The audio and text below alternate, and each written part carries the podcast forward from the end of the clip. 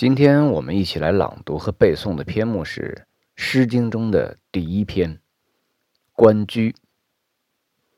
我们先来朗读第一遍《关雎》。《诗经》：关关雎鸠，在河之洲。窈窕淑女，君子好逑。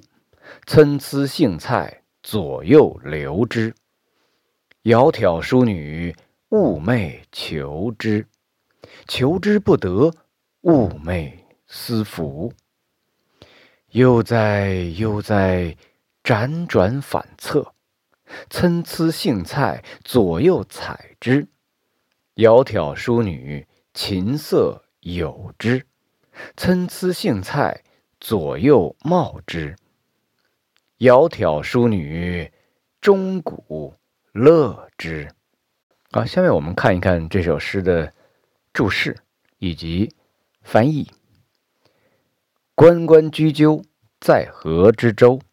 关关是象声词，雌雄二鸟相互应和的叫声。雎鸠是一种水鸟，一般呢就认为是鱼鹰。传说它们雌雄形影不离。洲，水中的陆地。窈窕淑女，君子好逑。窈窕淑女是贤良美好的女子。窈窕，身材体态美好的样子。窈，深邃，比喻女子心灵美。窕，优美，比喻女子仪表美。这两个字呢，都是三声，它们组词以后，第一个三声就读如阳平。也就是读如二声，就读作窈窕。淑，好，善良，好逑，好的配偶。求是求的假借字，是匹配的意思。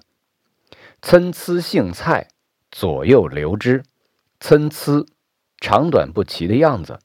荇菜是水草类植物，圆叶细茎，根生水底。叶浮在水面，可供食用。左右流之，这里是以勉励求取荇菜，隐喻君子努力追求淑女。流，求取的意思。之是指荇菜。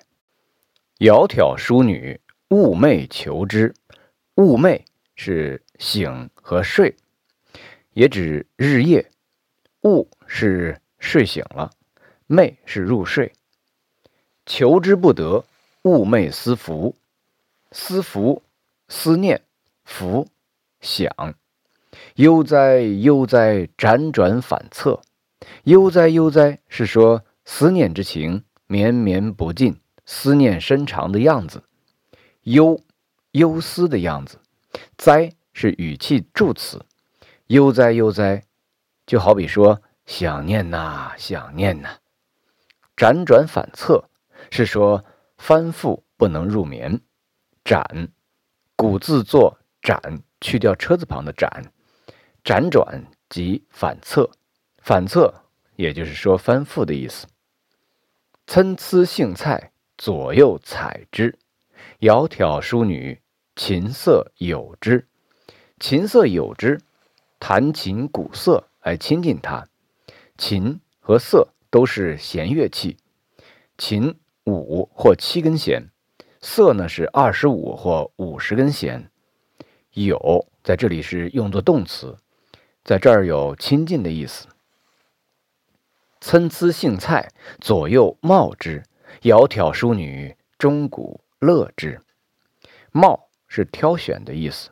钟鼓乐之，用钟来奏乐，使他快乐。乐是使动用法，使什么什么快乐。下面我们来看一下它的白话译文：关关河鸣的雎鸠，栖息在河中的小舟上。贤良美好的女子是君子好的配偶。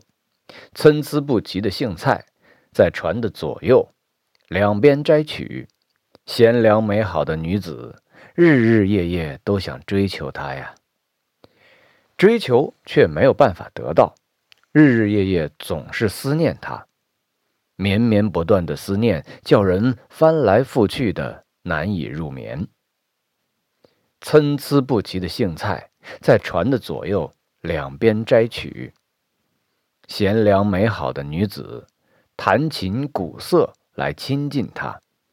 参差不齐的荇菜在船的左右两边去挑选它，贤良美好的女子敲起钟鼓来取悦他。好，我们来朗读第二遍。关雎，关关雎鸠，在河之洲。窈窕淑女，君子好逑。参差荇菜，左右流之。窈窕淑女，寤寐求之。求之不得，寤寐思服。悠哉悠哉，辗转反侧。参差荇菜，左右采之。窈窕淑女，琴瑟友之。参差荇菜，左右芼之。窈窕淑女，钟鼓乐之。下面我们对这首诗做简要的赏析。这首短小的诗篇，在中国文学史上占据着特殊的位置。它是《诗经》中的第一篇，而《诗经》是中国文学当中最古老的典籍。虽然从性质上来判断，一些神话故事产生的年代应该还要早一些，但是作为书面记载，却是较迟的事情了。所以，差不多可以说，一翻开中国文学的历史，首先遇到的就是《关雎》。通常认为，这是一首描写男女恋爱的情歌。这首诗在艺术上巧妙地采用了性的表现手法。首章以居鸟相向和鸣，相依相恋，兴起淑女陪君子的联想。以下各章。又以采荇菜这一行为兴起主人公对女子疯狂的相思与追求。全诗语言优美，善于运用双声、叠韵和重叠词，增强了诗歌的音韵美和写人状物、拟声传情的生动性。关雎的内容其实很简单，就是写一个君子对淑女的追求，写他得不到淑女时。心里苦恼，翻来覆去睡不着觉。得到了淑女就很开心，叫人奏起音乐来庆贺，并以此让淑女快乐。作品中人物的身份十分清楚。君子在《诗经》的时代是对贵族的泛称，而且这位君子家中备琴瑟钟鼓之乐，那是要有相当的地位的。以前。常常把这首诗解释为民间情歌，恐怕是不对头的。他所描绘的应该是贵族阶层的生活。另外，说它是情爱诗当然不错，但恐怕也不是一般的爱情诗。这原来是一首婚礼上的歌曲，是男方家庭赞美新娘、祝颂婚姻美好的。《诗经·国风》中有很多歌谣，都是。既具有一般的抒情意味、娱乐功能，又兼有礼仪上的实用性。只是有些诗原来派什么用处，后人已经不太清楚了，就仅仅当作是普通的歌曲来看待了。把《关雎》当作婚礼上的歌来看，从“窈窕淑女，君子好逑”唱到“琴瑟友之，钟鼓乐之”，也是喜气洋洋的，是非常合适的。当然，这首诗本身还是以男子追求女子的情歌的形态出现的。之所以如此，大抵与在一般婚姻关系中，男方是主动的一方有关系。就是在现代吧，一个姑娘看上小伙子，也总要等他先开口。古人则更是如此了。娶个新娘回来，夸她是美丽又贤淑的好姑娘，是君子的好配偶。说自己曾经想她想得害了相思病，肯定很讨新娘的喜欢呢。然后在一片琴瑟钟鼓之乐中，彼此的感情相互靠近，美满的婚姻就从这里开了头。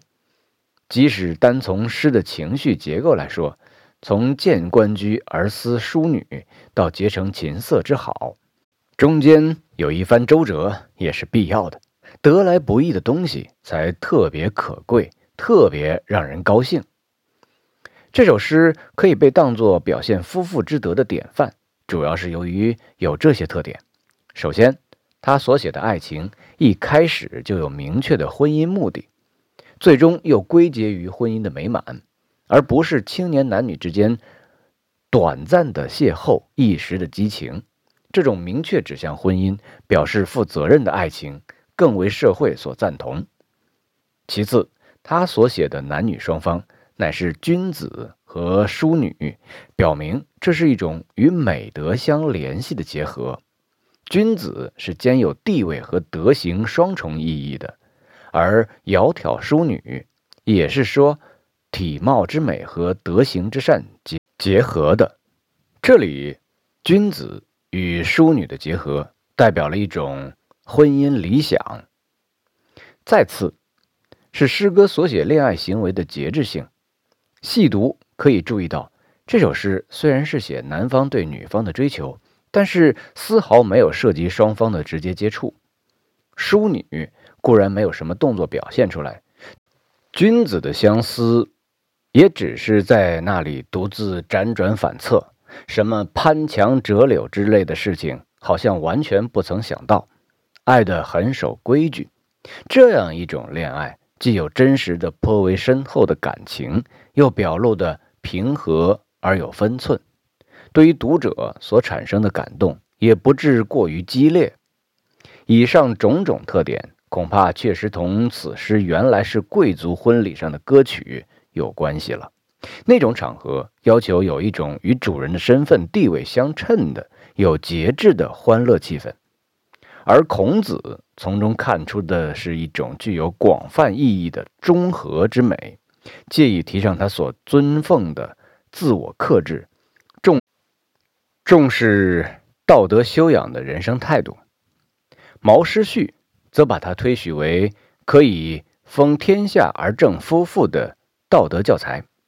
这两者视角有些不同，但在根本上仍有一致之处。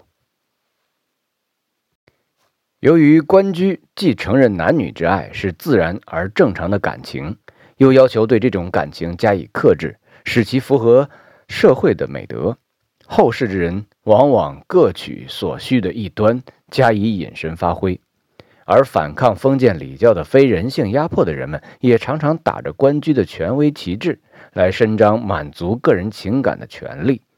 所谓“诗无达姑”，于《官居》这首诗可见一斑。最后，我们再将这首诗朗读一遍：“关雎，关关雎鸠，在河之洲。窈窕淑女，君子好逑。参差荇菜，左右流之。窈窕淑女，寤寐求之。求之不得，寤寐思服。”悠哉悠哉，辗转反侧，参差荇菜，左右采之。窈窕淑女，琴瑟友之。参差荇菜，左右芼之。窈窕淑女，钟鼓乐之。